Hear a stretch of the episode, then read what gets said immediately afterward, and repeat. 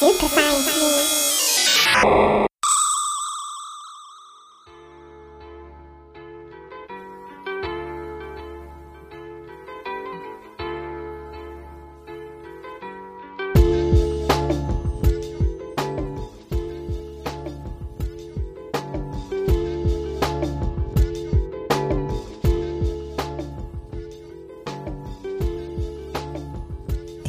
Ameisen leben uns vor, dass Kooperation im Normalfall der erfolgreichste Weg für alle ist.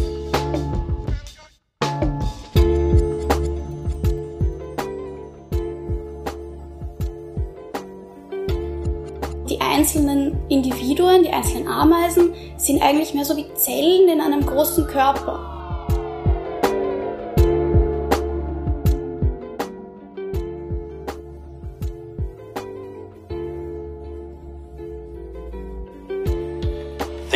Ant was tugging at something, a curly bit of wire maybe.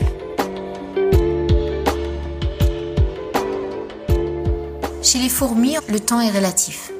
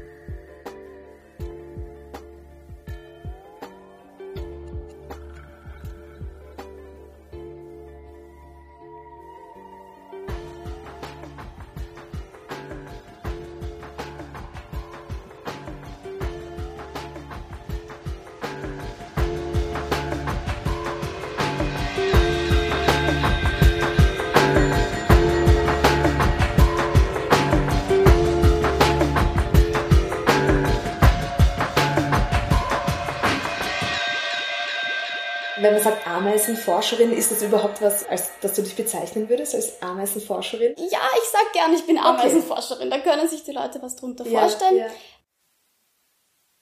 Wissenschaftlich sagt man Myrmekologin. Das ist gescheit für Ameisenforscherin. Und wenn man sagt, man beschäftigt sich generell mit Insekten, sagt man Entomologe. Also hier in der Insektenabteilung sind wir alle Entomologen, also Insektenforscher.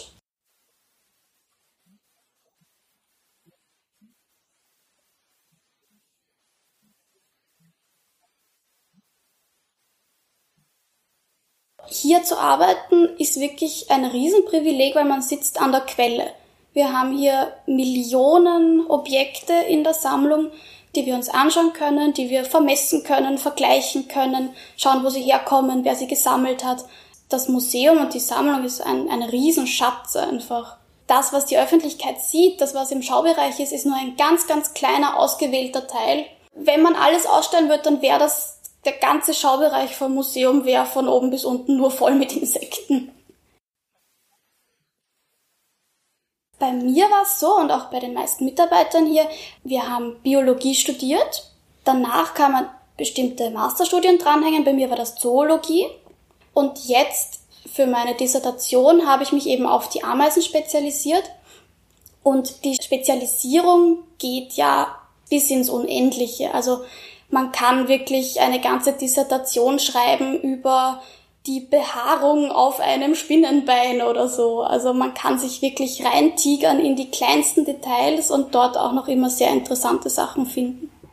Also ich habe jetzt immer von Ameisen gesprochen, aber das ist ja für eine Entomologin ein unglaublich weiter Begriff. Es gibt ja, ja zehntausende Arten. Genau, genau. Also es gibt ungefähr 13.000 beschriebene Ameisenarten weltweit und jede hat ihre eigenen Spezialisierungen. An jeder gibt es was Interessantes zu sehen, sei es Verhalten, sei es Körperbau, sei es irgendwelche Gifte oder Drüsensekrete. Also die Ameisenforschung ist auch nochmal unterteilt in zig andere kleine Felder. Wenn die Ameisenforschung dann in die Medien kommt, dann oft wegen so exzentrischem Ameisenverhalten. Genau. Weil da gibt's ja welche, die sich ganz, die ganz spezielle Merkmale haben. Du arbeitest über explodierende Ameisen. Ich bin 2014 in dieses Projekt reingekommen nach meinem Masterstudium das kurz davor begonnen hat. Und das ist ein ganz ein interessantes, weil total interdisziplinäres Projekt.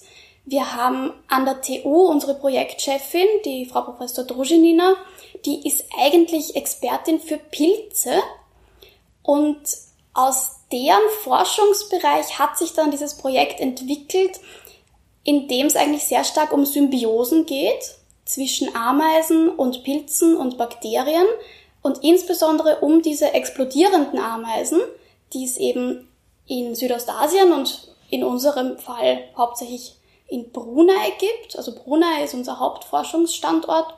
Wir haben uns zusammengetan als Forscher aus verschiedensten Disziplinen, eben einerseits aus der Pilz- und Bakterienforschung, dann haben wir Chemiker von der BOKU und wir am Naturhistorischen Museum, der Herr Dr. Zettel und ich, wir schauen uns die Ameisen als solche an wir vermessen die, wir fotografieren die, wir suchen Unterschiede zwischen den Kasten, zwischen den Arten und wir beschreiben eben auch die neuen Arten.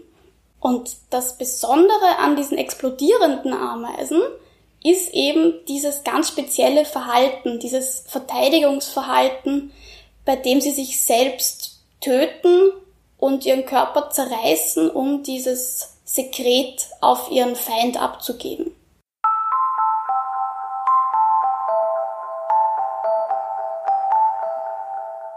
Ganz wichtig zu wissen ist, dass dieses selbstzerstörerische Verteidigungsverhalten, das ist bis jetzt nur von sozialen Insekten bekannt. Das heißt, es gibt einzelne Termitenarten, die was ähnliches machen. Es gibt eben diese große Gruppe der explodierenden Ameisen. Man kann auch zum Beispiel sagen, wenn eine Biene einen sticht, die stirbt ja auch dabei. Also die sozialen Insekten sind schon eher gewillt, einzelne Individuen zu opfern, um die große Kolonie zu erhalten.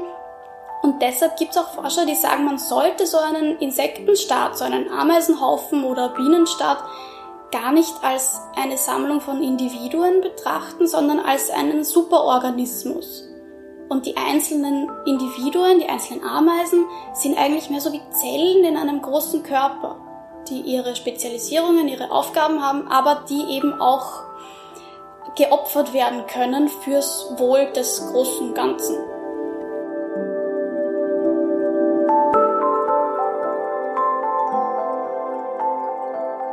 Also man muss sich eine Ameisenkolonie vorstellen, jetzt mal bildhaft gesehen, wie zum Beispiel einen menschlichen Körper. Ja? Der menschliche Körper besteht aus Organen und man nennt es auch Soma. Ähm, das sind so eben diejenigen Organe, die den Körper aufrechterhalten. Und dann gibt's noch die Keimbahn und die ist dafür, aus einem Körper neue Körper zu machen. Und das Soma schützt im Grunde die Keimbahn. Und eine Ameisenkolonie ist auch so, sie besteht aus einer Königin, die die Eier produziert und sie besteht aus einem Körper um sie rum, die Futter einbringen, das Nest sauber machen etc. Und da ist es jetzt eben so, dass jetzt eben wie auch verschiedene Körperzellen, nicht alle jetzt sage ich mal, den gleichen Wert haben für den Gesamtorganismus. So ist es genauso äh, bei einer Ameisenkolonie. Sie werden sehr viel mehr investieren, die Königin zu schützen, als jetzt, sage ich, eine alte Arbeiterin, die gerade auf Futtersuche ist. Also da merkt man schon, der Superorganismus Ameisenkolonie wird als Gesamtorganismus geschützt. Und der beste Schutz ist die Kooperation.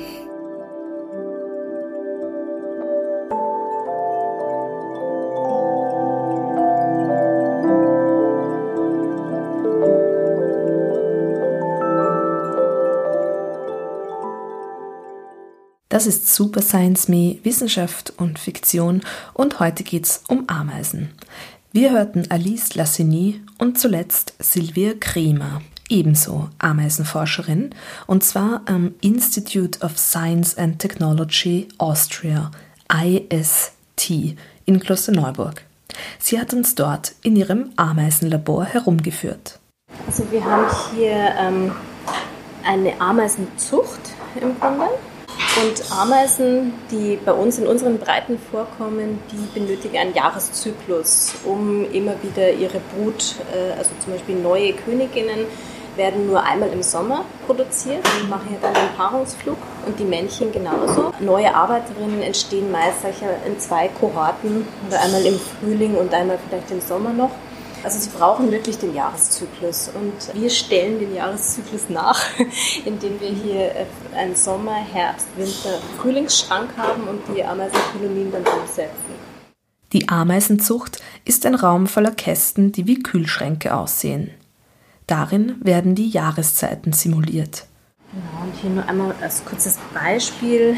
Das sind jetzt diese Gartenameisen.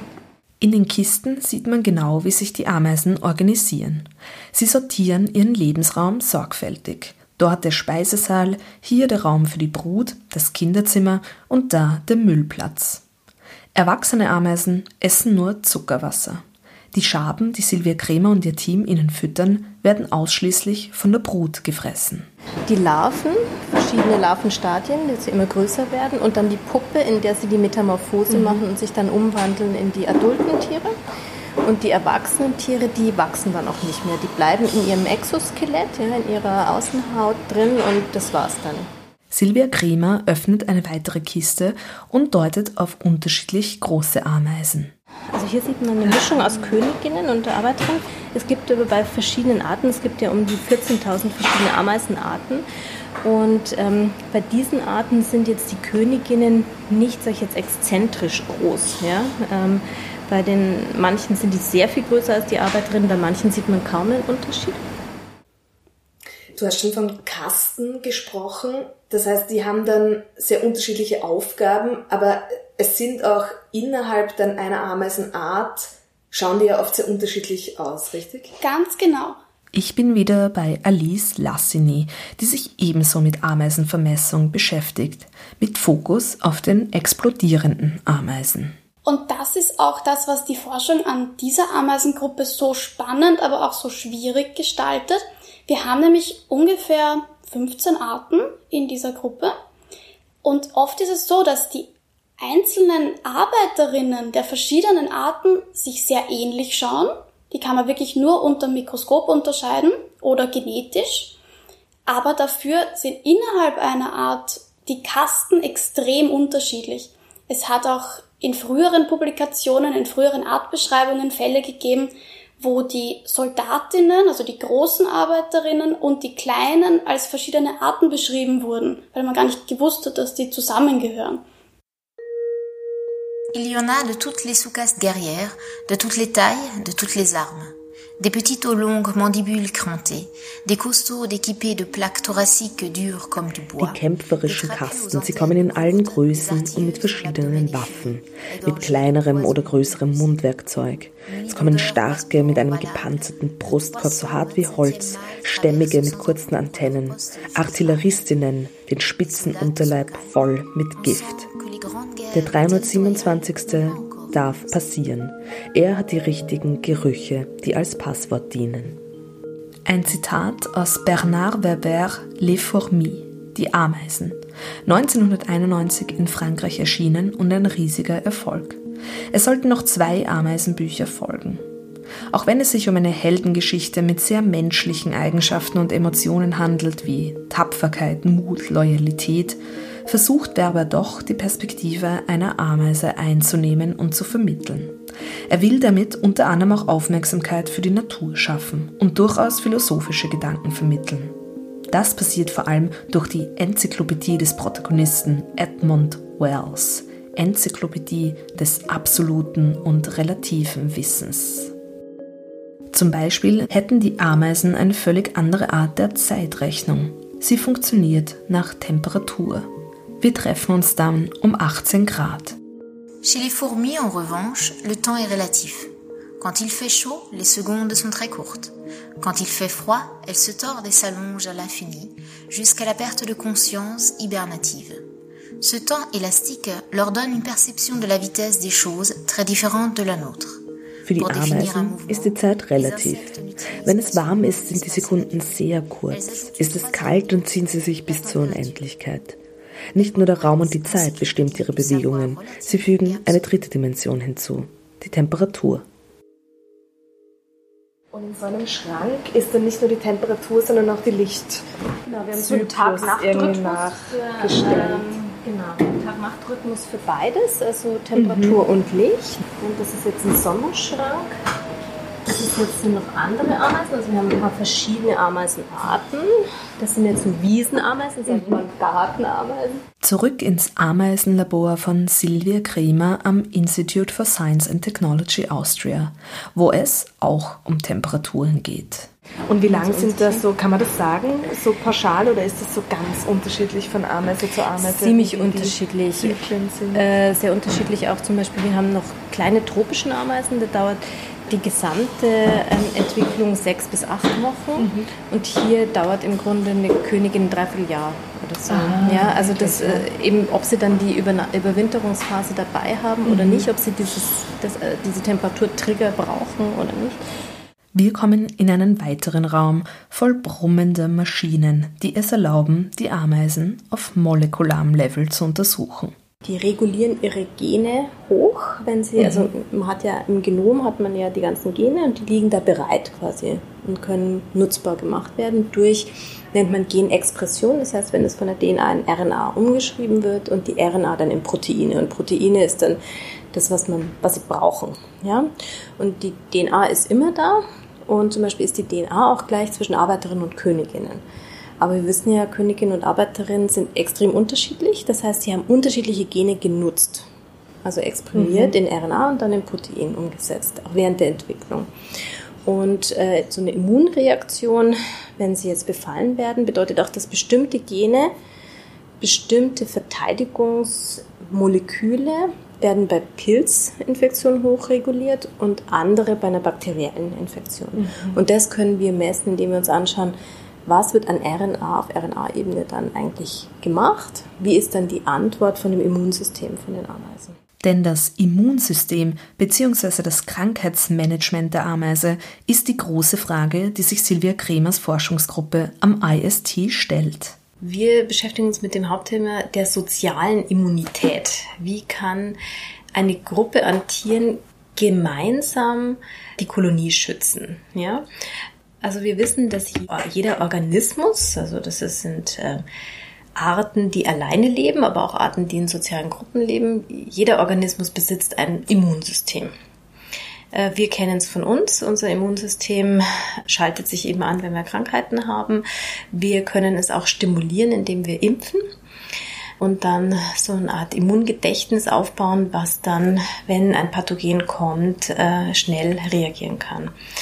Ameisen oder generell die sozialen Insekten haben auch ein solches Immunsystem. Man ist sich dessen vielleicht nicht so ganz bewusst. Sie haben auch nicht solche Antikörper, wie wir das haben. Sie haben ein bisschen ein einfacheres Immunsystem, wie es aufgebaut ist, aber sie haben mit die gleichen Phänomene. Also wir haben zum Beispiel haben Ameisen auch ein Immungedächtnis und Krebstiere auch. Also Insekten, Krebstiere besitzen ein Immungedächtnis. Nur ist die Forschung noch nicht so weit, dass wir wissen, wie das funktioniert. Jede einzelne Ameise hat ein Immunsystem und darüber hinaus hat sie Verhaltensweisen entwickelt, um Krankheitserreger zu meiden. Und darüber hinaus? Wir beschäftigen uns vor allen Dingen aber noch mit einer zusätzlichen Ebene an, wie man sich schützen kann gegen Krankheit und das ist eben die Kraft der Gemeinschaft, sage ich jetzt. Ähm, was passiert jetzt aber, wenn zum Beispiel in einer Ameisenkolonie ein Tier sich draußen bei der Futtersuche äh, doch mit Pilzsporen kontaminiert hat? Was passiert, wenn man dieses Tier zurückkommt in die Kolonie? Und wir wissen, dass die gesunden Nestmitglieder äh, dieses Tier putzen. Man nennt es Grumen, das heißt, das ist mehr oder weniger das gleiche, was Affen machen, dass sie den anderen die Läuse so wegpicken. Die machen das äh, nicht mit den Händen, sondern mit ihren Mundwerkzeugen. Also sie quasi knabbern dieses ähm, infektiöses Material ab, haben dann auch im Mund gewisse Backentaschen, ja, so wie so kleine Hamstertaschen, in die sie dann dieses ganze Material erstmal stecken und kompaktieren, dann mit verschiedenen Drüsensekreten versuchen zu dekontaminieren und dann spucken sie es als Pellet wieder aus. Mhm. Also, das heißt, sie, sie helfen dem anderen Tier, sind aber auf eine gewisse Art und Weise vorsichtig, ja, ähm, dass sie sich selber nicht dabei anstecken. Und sie benutzen auch noch äh, chemische Desinfektion. Also wir haben sehr viel arbeiten wir mit den Gartenameisen. Diese Gartenameisen und die Waldameisen kennt man auch daher, dass sie Ameisensäure produzieren äh, und das sprühen können. Und wir wissen, dass es als Schutz gegen Prädatoren ist. Also wenn jemand das Nest öffnet, dann wird, riecht man das auch gleich, ja, dass sie das sprühen. Aber sie benutzen es auch in der Krankenpflege, weil sie dann diesen Tier, den kontaminierten Tieren das auf den Körper draufgeben. Entweder indem sie es direkt sprühen, also quasi kommt aus ihrem Hinterende, die haben sie ähm, ziemlich viele Drüsenausgänge und dann können sie das quasi so raussprühen. Oder sie nehmen es selber in ihren Mund auf und applizieren das dann, während sie die infektiösen Partikel runterfressen. Die Ameisen betreiben also konkrete und kompetente Krankenpflege. Das nützt allerdings wiederum nicht nur der einzelnen gepflegten Ameise, sondern dem ganzen Stock, der sich nämlich dadurch impft. Allerdings ist so, was wir eben uns anschauen, ist nicht nur was macht das Individuum alleine und was macht die Gruppe, sondern auch die Interaktion zwischen den beiden. Also wie beeinflusst jetzt zum Beispiel die Tatsache, dass man ein, sich um ein krankes Tier gekümmert hat, das Immunsystem der Doktorameise, also, sage ich jetzt zum Beispiel. Und wir konnten dann eben das Phänomen der sozialen Impfung beschreiben.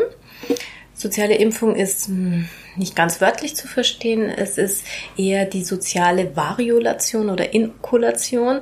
Das ist das, was wir als Menschen im 9. Jahrhundert gemacht haben, bevor die moderne Impfung erfunden wurde. Also die heutige Impfung besteht daraus, dass man abgetötete oder veränderte ähm, Pathogene einem gibt, ähm, die eben keine Krankheit mehr auslösen können. Bevor es äh, diese Möglichkeit gab, haben aus dem chinesischen Raum und dann aber auch in Europa hat man diese Variolation verwendet und das ist, dass man sehr geringe Dosen von dem Pathogen gibt und somit das Immunsystem boostet, so dass es dann, wenn es später eine, eine natürliche große Dosis bekommt, dann geschützt ist. Das hat man zum Beispiel gegen die Pest angewendet. Man hat es dann sehr schnell aufgegeben, als dann die moderne Impfung erfunden wurde, weil es zum Teil nicht bei einer Mini-Infektion geblieben ist, sondern bei einer vollen Infektion mit dann Todesfällen auch. Ameisen können jetzt aber nicht ihre Pathogene verändern oder bestrahlen oder abtöten, äh, so dass sie diese Variolation verwenden im Grunde, um sich zu schützen. Oder wir finden eben, dass durch dieses Abknabbern der Pilzsporen immer ein gewisses Maß an Pilzsporen übertragen wird auf das helfende Tier und diese helfende Tier dann eine Immunstimulierung durchmacht. Das konnten wir zeigen, indem wir eben wirklich uns anschauen, welche Gene in dem Tier werden jetzt hochreguliert, äh, wie läuft so eine Immunreaktion in der Ameise ab. Und wir konnten zeigen, dass diese Tiere dann eben geschützt sind, wenn sie später mit dem Pathogen in Verbindung sind. Und je näher die Forscherinnen hinschauen, desto komplexere Prozesse erkennen sie in dieser Form der Organisation der Ameisen. Was wir noch kürzlich erst herausgefunden haben, ist noch eine weitere wirklich sehr interessante Art und Weise, dass die Ameisen sogar im Grunde ihr Verhalten, wie sie einem kontaminierten Tier gegenübertreten, anpassen auf ihre Impfgeschichte und dem Pathogen, was dieses Tier nun mit sich trägt. Wenn sie geschützt sind gegen dieses Pathogen, dann pflegen sie das Tier. Wenn sie nicht geschützt sind gegen dieses Pathogen, pflegen sie es auch, aber auf eine andere Art und Weise. Mhm. Sie knabbern weniger und sie desinfizieren mehr. Sie stecken sich damit aber weniger an, aber sie geben nicht auf, das Tier zu pflegen. ein unglaublich komplexes Verhalten, was man da findet, also in diesen Ameisenkolonien, was man eigentlich den Tieren, wenn man jetzt so denkt, wer jetzt da unter den Pflastersteinen auf unserer Terrasse so lebt, dass die wirklich so komplizierte Sachen machen und sich so effizient gegen die Krankheiten schützen, das wird man ihnen vielleicht auf den ersten Blick nicht zutrauen.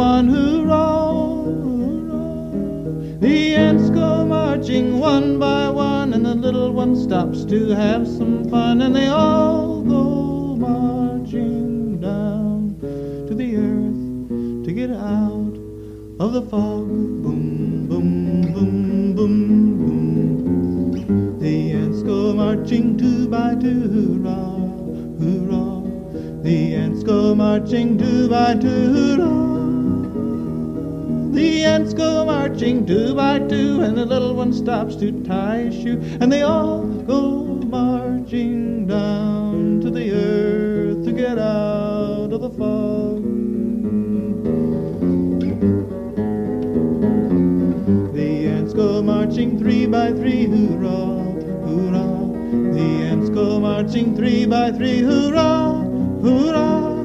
The ants go marching three by three, and the little one stops to.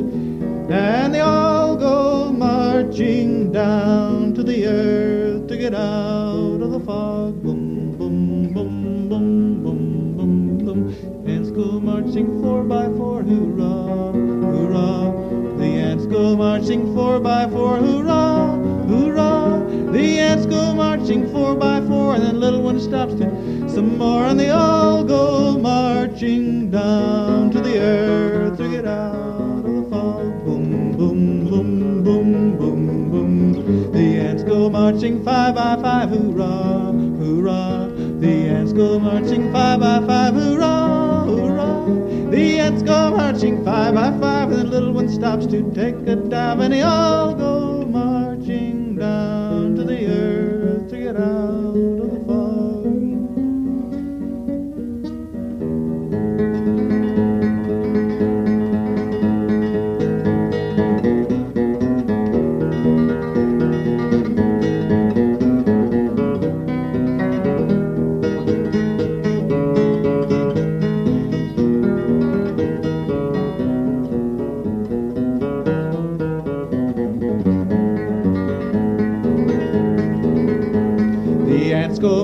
Six by six, hoorah, hoorah.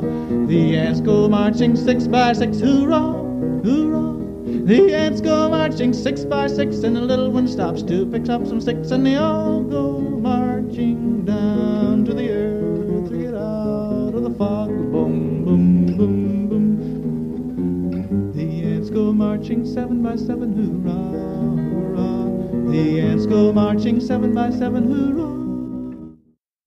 When the Ants Go Marching In von Howie Mitchell, zu finden im Free Music Archive, wo auch Lee Rosevere großzügig seine Musik veröffentlicht hat, die wir im Hintergrund der Literaturzitate gehört haben. Der eingangs gehörte Sound ist von Tab Anitek und heißt Empire of the Ants. Das ist Super Science Me, Wissenschaft und Fiktion und heute geht es um Ameisen. Und wir hören nochmal die Ameisenforscherin Alice Lassini, die im Naturhistorischen Museum über explodierende Ameisen forscht. Also ich muss sagen, mich faszinieren eigentlich alle Insekten. Ich war schon von klein auf ein totaler Insektenfan und habe die, die Käferchen und die Schmetterlinge im Garten angeschaut und auch die Ameisen und habe mich in meinem Studium auch mit anderen Insekten beschäftigt. Also ich hatte mein Bachelorarbeitsthema war über südamerikanische Schmetterlinge. Mein Masterarbeitsthema war über Milbenbefall bei heimischen Weichkäfern. Also ich habe mich so durch die verschiedenen Insektengruppen ein bisschen durchgekostet und bin dann eigentlich durch sehr viel Glück oder gutes Timing in diesem Ameisenprojekt gelandet, habe aber jetzt gar nicht so gezielt auf Ameisen ge gepeilt. Also ich war sehr froh, hier in der Insektenabteilung einen Job zu kriegen und die Ameisen sind mir dann aber nach und nach sehr ans Herz gewachsen, muss ich sagen, weil es eben bei denen so viel, so viel zu entdecken gibt. Also diese verschiedenen Verhaltensweisen, das Kastensystem, die Eusozialität und was damit alles zusammenhängt.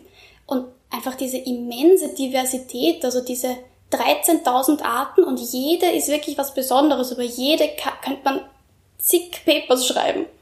Also die, die sind einfach ein sehr, sehr ergiebiges Forschungsfeld. Worum geht es denn in deiner Doktorarbeit? Ja, also meine Doktorarbeit setzt sich eigentlich im Wesentlichen aus Publikationen zusammen, die im Rahmen dieses Projekts entstehen.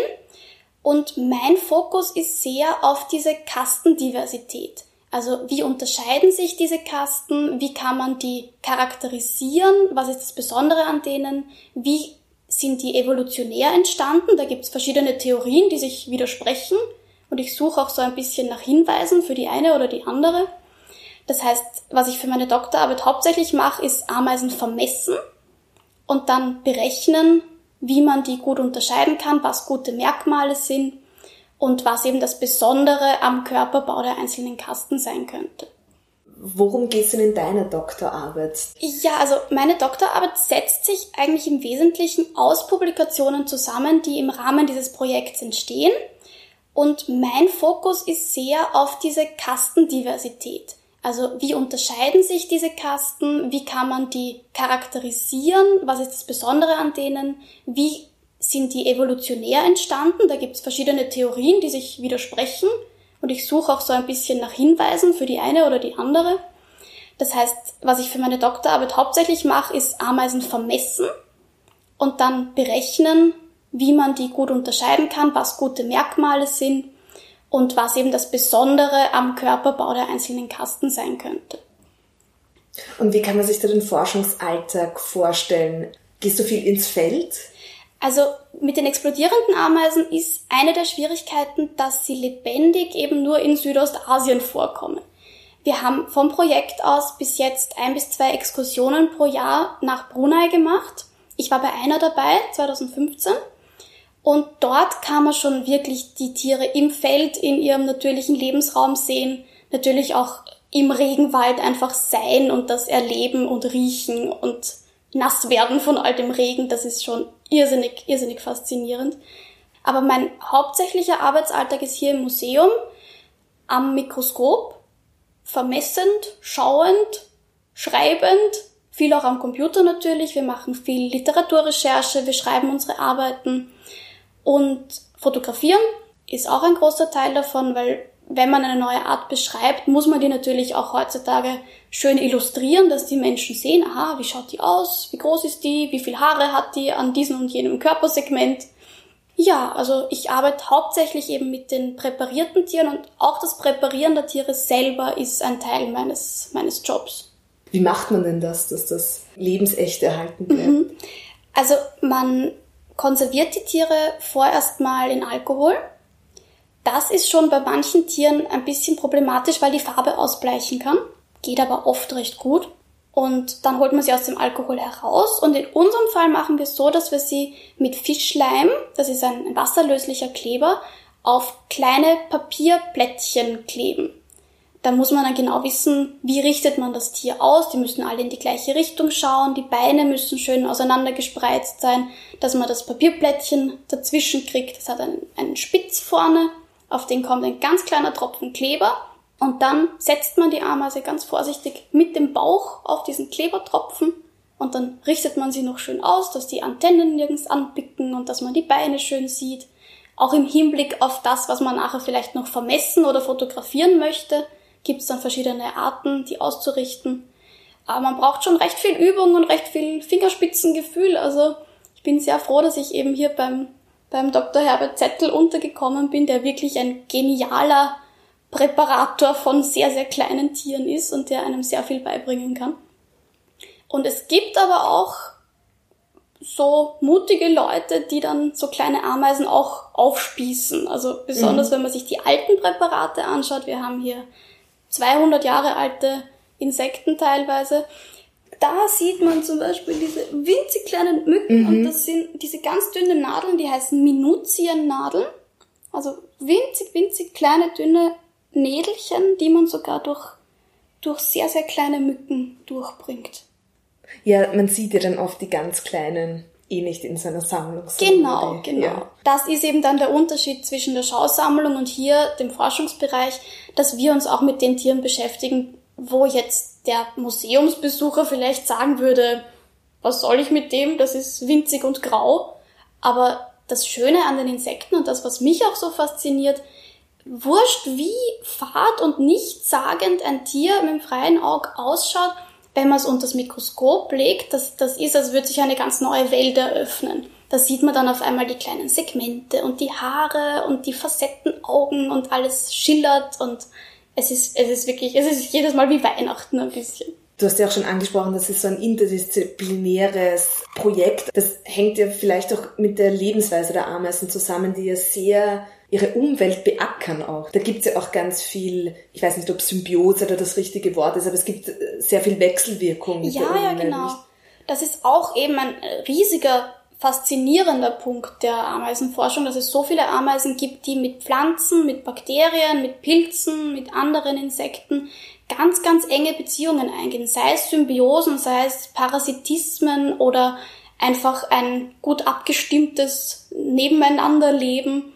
Also Ameisen interagieren massiv mit ihrer Umwelt und formen ihre Umwelt auch. Man braucht sich nur so einen riesen Ameisenhaufen im Wald anschauen. Natürlich beeinflusst das die ganze Umgebung.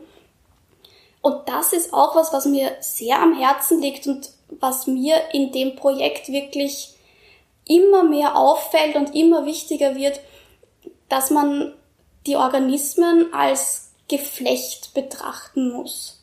Also nicht nur die Ameisenkolonie als Superorganismus, sondern auch die Ameisen in Interaktion mit den Bäumen, mit den Pflanzen, mit den Blattläusen, mit den Pilzen, mit den Bakterien. Das hängt alles zusammen in der Natur. Und das ist auch, glaube ich, eine ganz wichtige Message, wenn man sich mit Naturschutz befasst. Gerade im Regenwald, gerade auf Borneo ist, ist so viel in Gefahr, wird so viel abgeholzt. Und es ist so wichtig zu wissen und vielleicht auch in die Öffentlichkeit zu tragen, was da alles dranhängt, was das für komplexe Systeme sind und was es da alles zu erforschen und zu finden noch drinnen gibt. Das ist, es endet einfach nicht und es wäre so traurig, wenn, wenn diese Lebensräume zerstört werden würden. Die Frage, die Alice Lassini, so erzählt sie, dauernd gestellt bekommt, ist, warum diese Arbeiterinnen explodieren und warum das nicht schlecht für die oder für die Kolonie ist. Was ja viele Leute nicht so bewusst im Kopf haben, ist, dass in diesen eusozialen Insektenstaaten ja nur die Königin sich fortpflanzt und die Arbeiterinnen ja steril sind, aber sehr, sehr eng miteinander verwandt. Das heißt, so wie es für uns als Säugetiere einen, einen hohen Fitnesswert hat, uns fortzupflanzen und uns um unsere Kinder oder um unsere Kindeskinder oder Nichten und Neffen zu kümmern, hat für die Ameisen einen ähnlich hohen Wert, sich um ihre Schwestern und dadurch um ihre eigenen Gene zu kümmern. Und wenn das bedeutet, dafür zu sterben, dann hat das für die einen gleichbedeutenden Wert wie ihre Kinder zu retten rein genetisch betrachtet. Mhm. Es gibt keine nicht sozialen Ameisen. Wir hören nochmal Silvia Kremer. Alle Ameisen sind eusozial oder eben, wie wir auch gesagt haben, als Superorganismen organisiert. Das heißt, ein Superorganismus bedeutet, dass die einzelnen Individuen ihre Totipotenz aufgeben und sich spezialisieren komplett auf entweder Reproduktion oder was anderes. Und dadurch unterscheiden die sich ja auch mhm. komplett von vielen anderen Gesellschaften. Also zum Beispiel in der menschlichen Gesellschaft bestehen die einzelnen, also die Gesellschaft besteht aus gleichwertigen Individuen. Bei einem Körper und bei einer Kolonie ist das ganz anders. Die haben sich wirklich absolut spezialisiert und deswegen darf man auch Ameisengesellschaften in sehr vielen Sachen nicht vergleichen mit Primatengesellschaften, menschlichen Gesellschaften in der Art und Weise, wie sie strukturiert sind. Man weiß, dass die unterschiedlichen Tiere unterschiedliche äh, Thresholds haben, unterschiedliche Reaktionsstufen auf die gleichen Cues. Also das heißt, ich habe zum Beispiel drei gestorbene Ameisen in der Kolonie. Wer räumt die jetzt weg? Ja, wer bringt die raus aus der Kolonie? Und da ist es so, dass dann je nach Alter die Tiere unterschiedliche Reaktionen oder die Reaktionsschwellen sind unterschiedlich. Ja? Also man kennt es aus einer WG wer fängt als erster an, die, das dreckige Geschirr abzuspülen. Da gibt es dann auch häufig so, dass manche eine niedrigere Reaktionsschwelle haben und die machen dann eben diese eine Aufgabe und die anderen haben vielleicht eine andere Reaktionsschwelle bei, weiß nicht, Dusche reparieren oder so. Und dann, so kommt es dann auch zu einer Art Arbeitsteilung dadurch, dass man verschieden stark auf diese Einflüsse äh, reagiert. Das ist aber nicht, sag ich jetzt mal, von oben vorgegeben.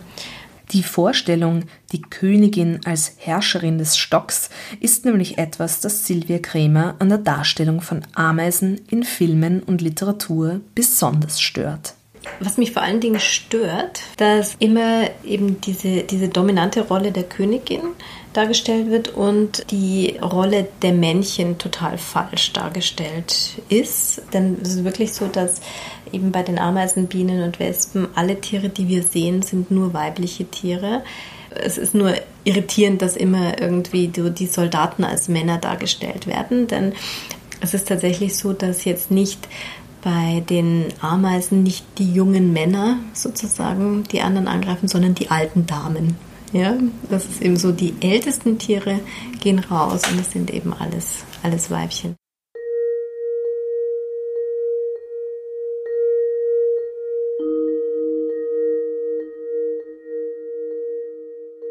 Auch in Bernard Webers Die Ameisen ist vorerst eine männliche Ameise der Held, das 327. Männchen der Kolonie.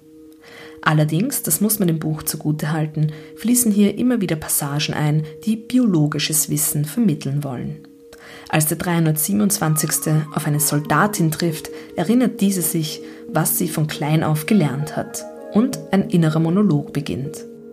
Mâle. Elle se rappelle les leçons des nourrices. Les mâles sont des demi-êtres. Contrairement à toutes les autres cellules de la cité, ils ne sont équipés que de la moitié des chromosomes de l'espèce. Ils sont conçus à partir d'œufs non fécondés. Ce sont donc de grosses ovules, ou plutôt de gros Spermatozoïdes vivant à l'air libre. Oh, ein Männchen. Der ist nur ein Halbwesen. Er hat nicht den gesamten Chromosomensatz, denn er ist aus einem nicht befruchteten Ei geschlüpft. Und die Ameise kommt zu dem Schluss, er ist quasi ein Spermatozoid im Freien.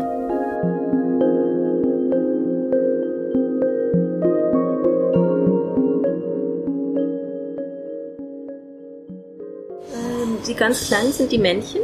Männchen bei den meisten Ameisenarten leben nur sehr kurz, nur wirklich ein bis zwei Wochen vor dem Paarungsflug bis zum Paarungsflug. Aha, da ist eine geflügelte Königin. Sehen wir da? Mhm. Ganz am Rand, die, die haben noch diese langen Flügel, das sind die Jungköniginnen. Die werden dann abgeworfen. Nachdem sie gepaart haben. Mhm.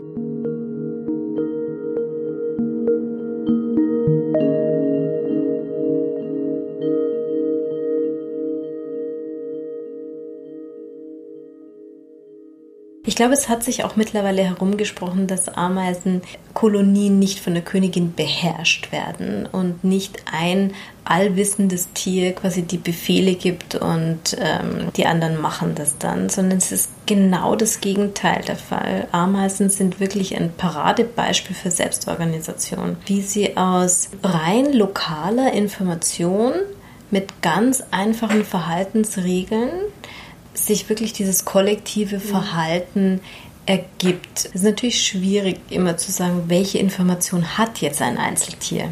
Und was die Leute deswegen gemacht haben, waren eigentlich zwei Wege. Also sie haben erstmal die Tiere beobachtet, ja, und zum anderen dann aber versucht nachzustellen, können wir dieses kollektive Verhalten zum Beispiel rein aufgrund von mathematischen Algorithmen nachvollziehen, wo wirklich unglaublich wenig ähm, Information drinsteckt sozusagen. Und dann kann man im Grunde das Verhalten simulieren. Beziehungsweise, was man heutzutage öfter gemacht hat, sind so Roboter. Also Roboter, die dann auch wirklich nur eine bestimmte Information wahrnehmen. Ich weiß nicht, Licht, Dunkelheit oder so an einem bestimmten Ort und dann eine ganz einfache Regeln haben, gehe drei Schritte nach rechts oder sonst was äh, oder gehe, bis du auf jemand anderen triffst, dann folge dem Tier. Also wirklich ganz, ganz einfache Regeln. Und wenn man dann sieht, dass mithilfe dieser einfachen Regeln und nur rein Information, die wirklich beschränkt ist auf dieses Gebiet, wo sich das Tier aufhält, wenn man dann die gleichen Phänomene beobachten kann, kann man davon ausgehen, dass es wirklich ein selbstorganisatorischer Prozess ist. Während sich Silvia Kremer an der Vorstellung eines autoritären Staates in Ameisenfiktionen stößt, hat auch Alice Lassini, vor allem mit ihrem Fokus auf explodierende Ameisen, mit sehr unpassender Metaphorik zu kämpfen. Gerade Ameisen als auch Bienen, also diese eusozialen Insektengruppen, da hängt ja eine unglaubliche Metaphorik auch dran, nicht? Und das wird ja auch sehr oft so ein bisschen ja fast instrumentalisiert ja. für so Staatsmetaphern und, so und wie auch immer. Hat man da viel damit zu tun in der zoologischen Forschung oder ist das was, was dich auch beschäftigt? Also es beschäftigt mich gerade dann, wenn zum Beispiel meine Arbeit so wie jetzt ein bisschen durch die Medien geht und dann natürlich Parallelen gezogen werden, die man als Forscher ein bisschen unseriös findet und die einem vielleicht sogar ein bisschen auf die Nerven gehen. Ich, ich möchte jetzt gar nicht sagen, aber wenn, wenn man jetzt sagt, es explodiert irgendjemand, dann kommen da natürlich Assoziationen zu Terroranschlägen und dergleichen. Und es wird sich halt ein bisschen lustig gemacht. Finde ich nicht so angenehm, muss ich sagen. Also ich mag die Tiere, weil sie eben Tiere sind und weil sie anders sind als Menschen und weil ihr Verhalten jetzt nicht ein Symbol oder eine Metapher ist für irgendwas, was in der menschlichen Welt passiert. Also ich, ich mag sie als, als solches und nicht als, als Fabel oder als Sinnbild. Dann lieber gleich Cyberpunk, der mit Sinnbildern sowieso aufräumt. You got some serious Los Angeles ants here, man. You got atomic mutant ants. Rudy Rucker liest Hormiga Canyon, eine Kurzgeschichte, die er gemeinsam mit Bruce Sterling 2007 schrieb und die in ihrem kürzlich erschienenen Band Transreal Cyberpunk zu finden ist. Stefan Ertel programmiert darin eine visuelle Simulation für die quantenphysikalische String Theory. Aber Ameisen kommen ihm dazwischen. He found his cyber toolkit and extracted the coil of a flexible flashlight. He poked his instrument through the slots in the back of his TV.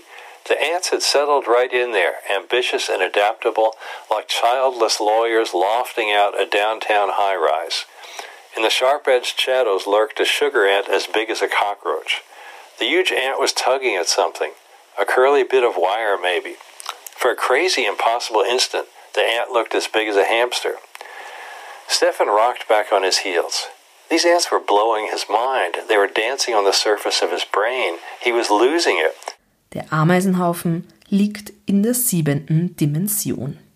Wow, it's a localized domain of scale recalibration, said Stefan. You get that kind of Calabi-Yau effect from a warping of the seventh dimension. Stefan und sein Freund Jason schauen sich daraufhin an, was die Ameisen mit den kosmischen Fäden, den quantenphysikalischen Strings, so anstellen. If Stefan and Jason went deeper, the space-time warp would be even stronger. They'd be visiting a real-world laboratory of dimensional wonders. Yes, Stefan wanted to go. There was no choice about that, really. Up near the dark, blurry lip of the canyon, a black ant the size of a 1950s prop job airliner was hard at work. With an ant's busy clumsiness, her six legs grappled at the fibrous dirt, setting off little slides. She was groping around in the fabric of reality with her monster feelers, tugging at the substance of the canyon wall, pulling stuff loose. It looked like ropes or pipes. Cosmic strings? Diese Kurzgeschichte ist A Wild Ride Wie im Übrigen alle großartigen Sterling und Rucker Kooperationen. Und die beiden sind als anständige Oldschool-Hacker den Creative Commons verpflichtet und sehr großzügig mit ihrer Arbeit. Die Lesung von Hormiga Canyon, aus der hier Teile zu hören waren, gibt es vollständig auf dem Podcast-Kanal von Rudy Rucker. rudyrucker.com Dort findet ihr übrigens auch die Gemäldegalerie von Rucker, der unter anderem viel Tentakuläres, aber auch Ameisen malt.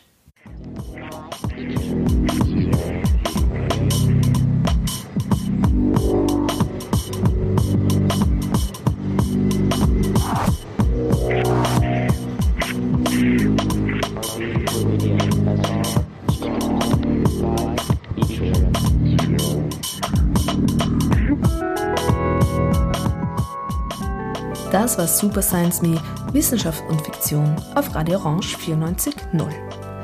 Über die wundervoll spannende Welt der Ameisen. Ich bedanke mich sehr herzlich bei meinen Gesprächspartnerinnen, den Ameisenforscherinnen Alice Lassini und Sylvia Kremer, sowie bei Louise Horvath, die die französischen Literaturzitate gelesen hat. Und bei den Cyberpunks Rucker und Sterling, die es erlaubten, Auszüge aus ihrem Podcast zu spielen. Apropos und Achtung, Super Science Me ist ab sofort auch als Podcast abonnierbar. Also Podcatcher-Apps runterladen, falls ihr noch keine habt, und nach Super Science Me suchen. Natürlich ist Super Science Me auch nach wie vor im Archiv der Freien Radios auf cba.fro.at nachzuhören. Dort findet ihr auch alle Infos zu den zitierten Büchern und der gespielten Musik.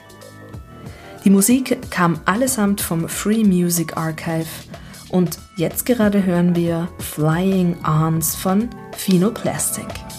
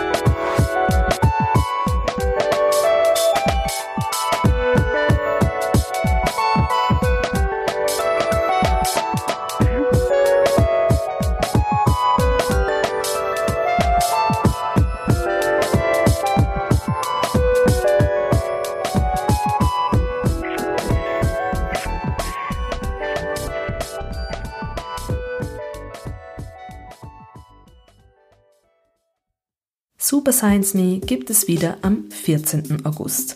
Und diesmal widmen wir uns dem Thema, dem Phänomen, dem Problem Müll. Von philosophischen Mistdefinitionen über Waste Tracking mittels Big Data bis hin zu einer Reportage aus der Wiener Müllverbrennungsanlage Spittelau. Wenn es sich dann noch ausgeht, werden wir über Atommüll und Atomsemiotik sprechen. Vielleicht brauchen wir aber auch eine zweite Müllausgabe. Die erste gibt es auf jeden Fall am 14. August, 14.08.18 Uhr auf Radio Orange 94.0. Julia Grillmeier sagt vielen Dank fürs Zuhören und bis bald bei Science